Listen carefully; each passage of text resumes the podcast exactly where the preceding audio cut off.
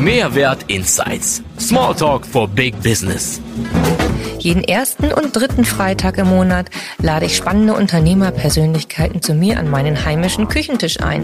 Bei Kaffee, Tee und Hamburger Gebäck plaudern wir über das Kurvendiagramm des Unternehmerlebens mit all seinen Auf und Abs, mit kleinen Anekdoten und großen Erkenntnissen.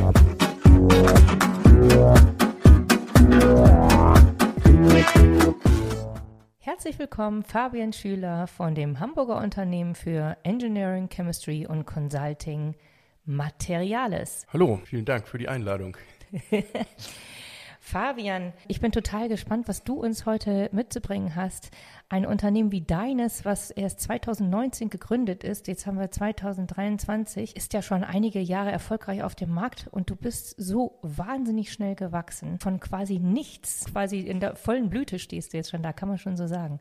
Ja, also war eine tatsächlich turbulente Jahre bisher. Also vor der Gründung der GmbH 2019 habe ich äh, mich 2017 selbstständig gemacht, Ende 2017, habe dann als äh, Solo-Freelancer zwei Jahre lang eigentlich bin ich derselben Tätigkeit nachgegangen. Seit 2019 haben wir eben die GmbH gegründet und dann ging, ging äh, wirklich sehr viel, sehr schnell. Wir sind also jetzt zu acht. Ich habe 2019 alleine begonnen. Es, äh, jedes Jahr ist eigentlich, muss man sagen, voller Überraschung bisher, Gott sei Dank, äh, fast ausschließlich positiver. Und ja, wir sind natürlich auch alle sehr gespannt, wo es noch hingeht.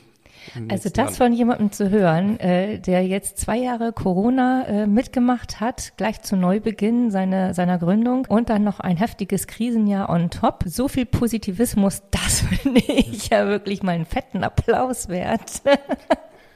Ja, danke schön. Ähm, man muss natürlich sagen, es ist, ist ein bisschen der Sache geschuldet, dass wir in, in einem doch Nischenwesen unterwegs sind, das dann auch von diesen Krisen vielleicht etwas weniger betroffen war, als das andere Branchen waren. Das muss man fairerweise, denke ich, schon, schon sagen an der Stelle.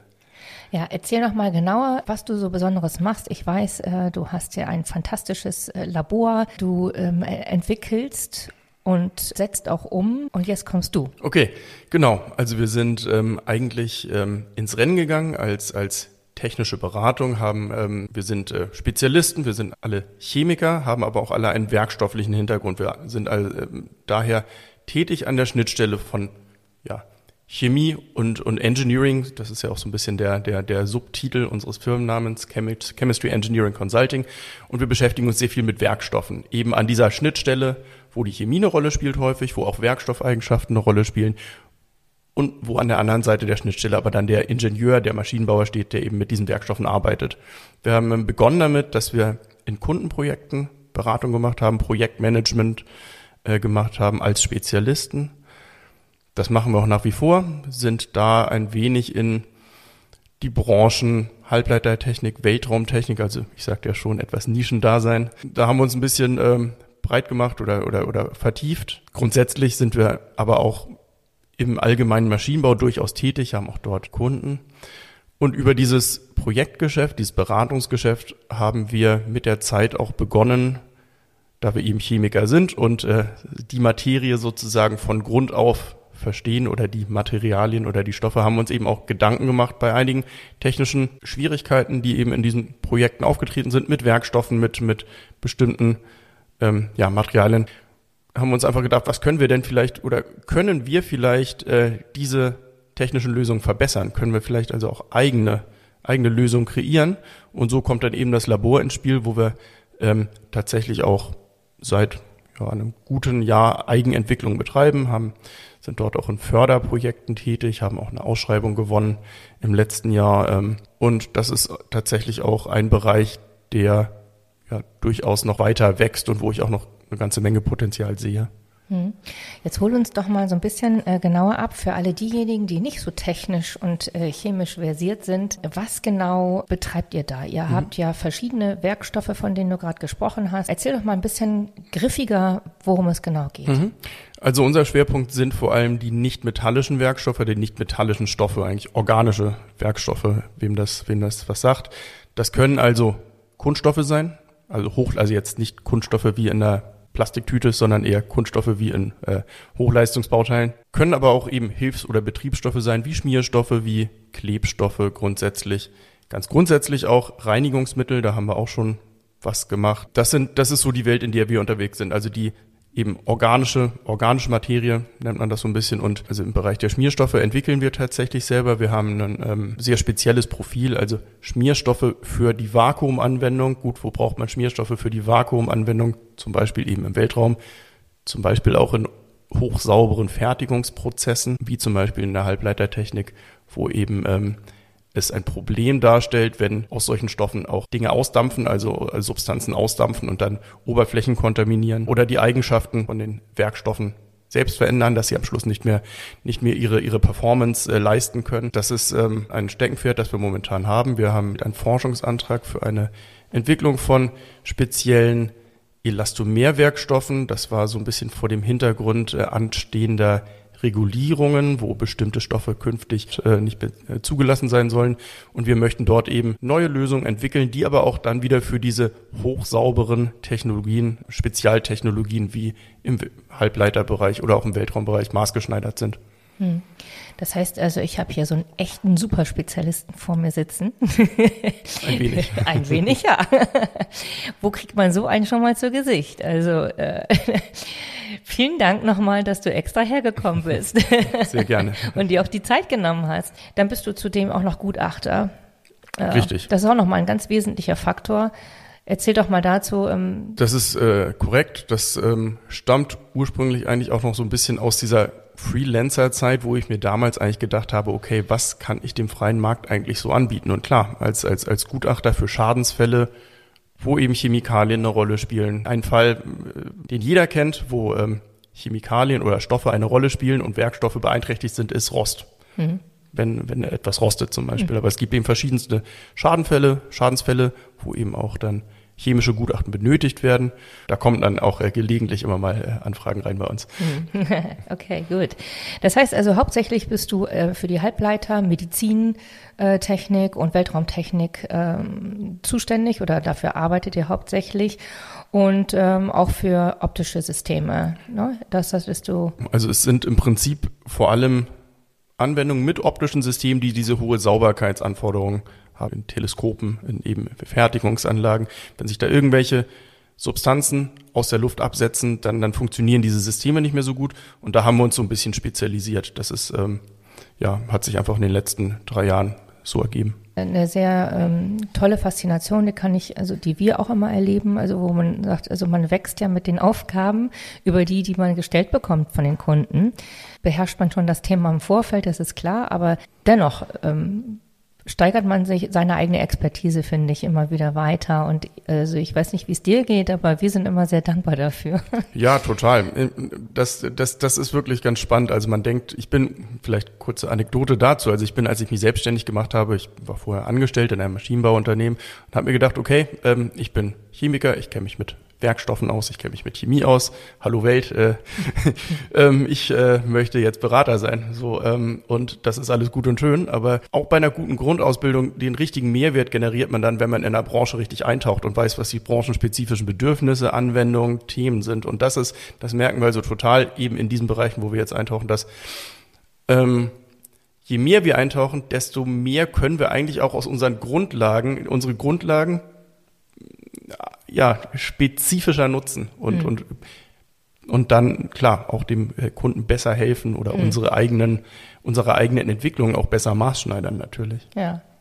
Ja, und ähm, auch selber, denke ich, ähm, macht es ja auch mal wieder eine große Freude, die eigenen Herausforderungen da anzunehmen und da äh, sich wirklich auch hineinzusteigern und tiefer, immer noch tiefer hineinzugehen. Es liegt ja nicht alles vor einem. Natürlich liegt alles in einem irgendwie, aber dennoch muss man sich ja immer wieder neu damit beschäftigen und wieder neu rangehen und nochmal wieder ein Experiment machen oder irgendwie dergleichen. Also das, äh, ja.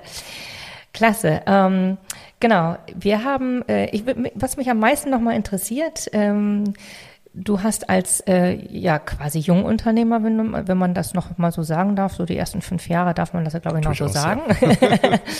hast ja mit Sicherheit schon viele Herausforderungen gemeistert oder wenigstens einige wenige, die die du vielleicht auch mal erzählen kannst, wie es damit auch andere junge Unternehmer vielleicht auch davon profitieren können. Also eine Sache, die mir da super spontan einfällt, ist eigentlich, sag ich mal, aus äh, meiner Herkunft geschuldet. Also ich komme aus einem ähm, Haushalt mit zwei Lehrern. Also die, die, die Selbstständigkeit wurde mir jetzt nicht so direkt in die Wiege gelegt. Und, und das war auch irgendwie nie so ein wirkliches Thema. Aber ähm, naja, es ist natürlich eine ganz eigene Denke, die man sich dann erstmal aneignen muss. Das eine ist ja das fachlich, technisch und das andere ist, dann sind dann aber auch Themen, äh, man muss sich mit der Kundenakquise beschäftigen, man muss sich vor allem, wenn man dann wächst, und das war für mich wirklich ein Riesenthema, ähm, die erste Mitarbeiteranstellung. Also das ist ja irgendwie dann auch eine ganz andere Verantwortung. Und es ist auch ähm, letztendlich eine richtig wichtige Entscheidung, vor allem für kleine kleine Unternehmen ist ja jede Mitarbeiteranstellung macht, hat ja einen riesen Impact in einem Team von fünf Leuten. Das muss ja irgendwie alles passen. Ja, das muss fachlich passen, das muss menschlich passen. Ähm, das, äh, das empfand ich als eine, wirklich eine große Herausforderung. Und letztendlich. Ähm, und die Strukturen, ja, wenn ich nochmal was dazu sagen ja. darf. Also äh, Strukturen müssen ja erstmal auch geschaffen absolut, werden. Absolut. Äh, und die erzeugst du ja nicht im Vorfeld, weil du ja mit deiner Fachtätigkeit auch äh, beschäftigt bist jeden Tag und jede Stunde. Das heißt also, ähm, da musst du ja auch erstmal hineinwachsen, ist ja ganz klar. Ähm, vielleicht äh, hast du äh, Führungs äh, Kompetenzen mitgebracht? Vielleicht war hast du ein Talent gehabt oder vielleicht oder bist du da reingewachsen? Wie, wie hat das so stattgefunden? Ich glaube, ich bin ziemlich reingewachsen. Ähm, Deine ähm, erste, war das eine Mitarbeiterin oder Mitarbeiter? Eine Mitarbeiterin. Also wir kannten ist die noch uns, da? Ja, oder? die ist noch da. Und, wow, ähm, also alles richtig gemacht.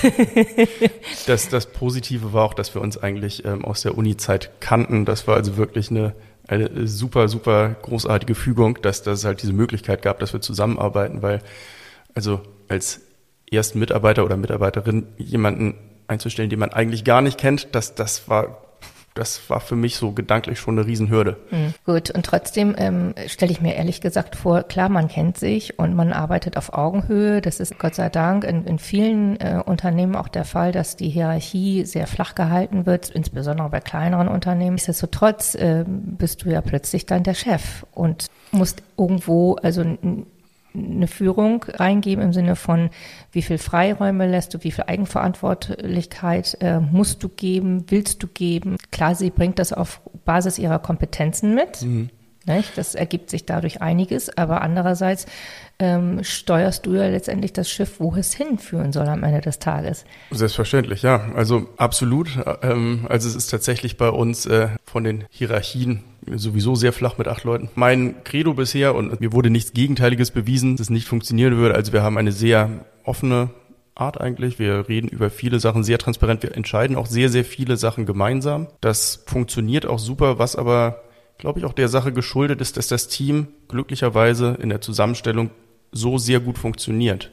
Und das ist auch, wenn wir neue Mitarbeiter suchen, auch eine Klar, man kann nicht äh, in die Köpfe der Menschen schauen, aber das ist eine ganz wichtige Sache, dass wir wirklich gucken, okay, haben wir das Gefühl, dass dieser Mensch auch zu uns passt? So, wenn das so ist, dann ja, denke ich, kann man, also ich funktioniert eigentlich so, dass ich, solange ähm, ich Vertrauen in einen Menschen habe, hab, gebe ich sehr viel Vertrauensvorschuss. Solange das nicht enttäuscht wird, funktioniert das eigentlich auch ganz gut bisher. bisher. Oder das wurde auch noch nie enttäuscht, muss ich jetzt dazu sagen. Ja, genau. Also vielleicht äh, mhm. sind da die Wurzeln, aus denen du kommst, äh, ja gar nicht so verkehrt. Möglicherweise.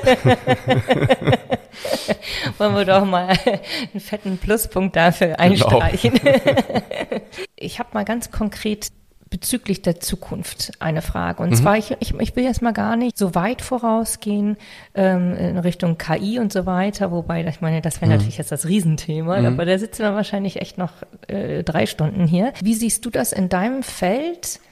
was, was so die nähere Zukunft mhm. ist. Reden wir mal so von fünf Jahren vielleicht. Ähm, also es gibt unglaublich viele Dinge und, und es gibt, ich denke mal, einige, einige Trends, die daraus resultieren, dass eben, was den Umgang mit Chemikalien, mit Stoffen angeht, dass dort einfach die Grenzen enger gezogen werden im, im Zuge zum Beispiel neuer Regulierung, dass also einfach eine Notwendigkeit da teilweise daran besteht, Stoffe, die oder Dinge, die aktuell oder vor ein paar Jahren noch erlaubt waren, die dann eben künftig nicht erlaubt sind, adäquat zu ersetzen. Mhm. Das ist, denke ich, ein ganz großes Thema. Chemikalienregulierung, ähm, Gefahrstoffregulierung. Aktuell, ähm, das haben vielleicht auch äh, einige mitbekommen, geht es ja um ein großflächiges Verbot von äh, fluorhaltigen Substanzen. Die kennt man aus der Teflonpfanne, die kennt man irgendwie vom, vom, von der Gore-Tex-Jacke. Da kann man da vielleicht auch darauf verzichten. Es gibt aber eben ganz viele industrielle Anwendungen, wo diese Stoffe wirklich eine hohe, hohe Wichtigkeit haben und wo die eben nicht so einfach ersetzbar sind. Und das ist, denke ich, ein ganz, ganz großes Thema.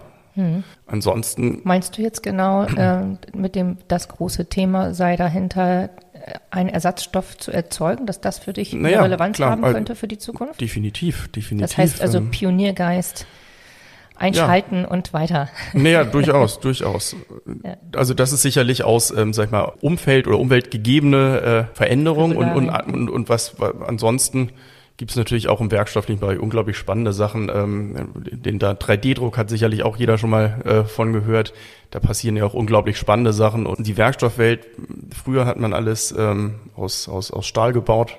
Das ist inzwischen viel diversifizierter. Leichtbau ist ja ein großes Thema. Absolut. Ich habe gerade ja. kürzlich in äh, wieder eine eine tolle kleine Reportage gesehen über die Häuser, die gerade hm. über den 3D-Drucker ja. Gebaut ja. werden in den USA. Also genau für kleine, smarte Häuser im Grunde genommen. Ich weiß gar nicht, wie groß sie sind, 50 Quadratmeter oder so etwas. Hm. Leichtbauweise natürlich, genau wie du sagst. Ähm, und äh, aus Platzmangel zum einen, also was ja auch schon mal wichtig ist, um wieder den Trendfaktor ins Spiel zu bringen. Und äh, ein monetärer Faktor natürlich auch, also um eben denjenigen Menschen ein Dach über dem Kopf ja. zu ermöglichen, die eben nicht über so viel Geld verfügen. Ne? Durchaus. Mhm. Und wo du das äh, Wort smart gerade eben erwähnt hast, fängt mir natürlich noch direkt etwas ein. Ähm, also wenn wir in die Zukunft gucken, oder das ist auch, auch sicherlich etwas, was schon sehr aktuell ist, smarte Materialien, Materialien mit einer Sensorfunktion, mit einer Sensorfähigkeit, ähm, das spielt natürlich auch jetzt, ähm, wenn wir jetzt an irgendwie auch Smart Home und diese ganzen Sachen denken, da, da, da steckt ja viel Technik hier und eben äh, hinter und, und, und eben auch äh, entsprechende Werkstoffe, die dann intelligent sind und, ja. und bestimmte ja, Funktionen erfüllen können. Jetzt habe ich mal äh, eine ganz andere Richtung und zwar ähm, jetzt reden wir hochtechnisiert, ja. Mhm. Smart schon sogar, okay. Halbleiter äh, und so weiter. KI, die Richtung. Geht es eigentlich auch in deiner Welt einfacher? Kann man sich, also kann man diese hochtechnische Chemie mhm. und Technik sich wirklich so vorstellen, dass sie auch runterbrechen kann? Also ich gebe dir mal ein Beispiel. Mhm. Ich habe, ähm, also als ähm, Branding- und Marketingagentur haben wir eben einen Kunden, der, es ist ein Tischlerbetrieb, und ähm, ein sehr, sehr schöner, großer Tischlerbetrieb. Okay. Und jetzt kommt man da rein und hat so diesen Duft, diesen Geruch von ja. diesem Leim und Lack und Holzzuschnitt, mhm, mhm, so eine Mixtur, sagen wir mal, ja, von Spanplatte ja. und was, so. Und ähm, wäre man in der Lage oder wärt ihr in der Lage, so einen Duft einzufangen oder zu herzustellen oder ähm, wieder umzuverarbeiten, sagen wir mal, in ein neues Produkt, so dass man diesen Geruch weitertragen könnte. Grundsätzlich wäre es auch möglich, diesen Duft aus einem solchen Holz oder so raus zu extrahieren. Wenn man den dort rausgeholt hat, kann man den, den natürlich, kann man den auch in eine Seife machen, wenn man will. oder in ein anderes Stoff, äh, in einen anderen Stoff hineinbringen. So wie in der Autoindustrie mhm. ja auch Gerüche erzeugt werden für die Autos. Ja. Also für, ich sag mal so, aus, aus, ähm, aus Branding-Sicht ist sowas natürlich super elementar, ja. weil Marke soll erlebbar sein. Ja. So auf verschiedenen Faktoren, mhm. auf verschiedenen Ebenen. Also visuell, olfaktorisch, geschmacklich, haptisch ja. und so weiter. Und genau, und, und ähm, wie kann man das erzeugen? Ja, also man kann natürlich ständig Duftstoffe durch die Gegend sprühen und das kann man sich auch alles vorstellen. Mhm. Nehmen wir mal einen Showroom. Es ist ganz einfach, da gibt man das Zeug in die Luft über ein Luft, ja. äh, was weiß ich, Kompressor oder wie auch immer. Aber das muss ja auch irgendwo mal hergestellt werden. Und das finde ich jetzt eigentlich gerade spannend. Ja, ja also ich, ich sage mal so, ich bin jetzt kein Spezialist in diesem, in diesem Bereich, aber im Allgemeinen ist es, glaube ich, in, den, in vielen Fällen schon so, dass man versucht, diese Geruchsstoffe aus existierenden Dingen rauszuholen. Werdet ihr dazu auch in der Lage? Das äh, würde ich, äh, würde ich jetzt äh, äh erstmal bejahen. Eine letzte Frage mhm. habe ich noch an dich. Und zwar, wenn du mal zurückdenkst an deine Kindheit, mhm. ähm, was war da dein Traumberuf? Ich erinnere mich, als ich mit, mit äh, sechs oder sieben hatte ich mal irgendwie ein, wollte ich mal eine, eine Rakete, äh, habe ich mal eine Rakete gemalt ähm, mit, mit Menschen, die dann halt irgendwie, keine Ahnung, durchs Weltall reisen können. Also irgendwie so dieses, dieses, dieses Forscher, Ding. Das hatte ich, glaube ich, immer schon so ein bisschen. Ich erinnere mich auch daran, dass ich mal irgendwann als Kind Meine Mutter war nicht so begeistert, aber mal irgendwie sämtliche Putzmittel, die ich im Schrank gefunden hatte, zusammengeworfen habe und ihr, ihr das neue Superreinigungsmittel vorgesetzt habe. Hat es funktioniert? Ja, weiß ich nicht, wie der Teppich danach aussah. ob er noch übrig, ob er noch da war. Naja, also das, äh, das war tatsächlich ähm, in, in, in früher Kindheit so ein Ding. Schlummerte schon immer in dir. Ja, das ist auch ja. tatsächlich wahrscheinlich das, ähm, also dieses Selbstforschen, selbst auch ähm, darin sein eigener Chef sein. Das ist vielleicht dann auch so der ehest noch so ein bisschen, ich sagte ja, ich hab, mir wurde das jetzt nicht unbedingt in die Wiege gelegt, so ein bisschen der Antrieb auch so dieses der Selbstständigkeit gewesen, sozusagen, also eigene Dinge kreieren, eigene Dinge entwickeln. Mhm. Das, das ist wahrscheinlich dann schon auch ein, ein, ein Grund dafür gewesen oder ist ein Grund dafür, warum, ja, warum ich äh, diesen Schritt gegangen bin. Ja, sein eigener Chef sein und ähm, seiner eigenen Intuition folgen. Ja. ja. ja. Und auch so ein bisschen Gelassenheit höre ich bei dir raus. Also manchmal. manchmal auch nicht so. okay, wahrscheinlich, wenn es jetzt wirklich um die äh, Zusammensetzung und Stoff- und Ausarbeitung wissenschaftlichen Arbeiten geht, da kann ich mir schon vorstellen, dass man da etwas fokussierter ist in dem Moment. Aber so insgesamt vermittelst du zumindest den Eindruck, dass du so auch sagen wir mal, in deinem Flow bist und so auch in deinem, deinem deinen Elementen auch hm. folgst.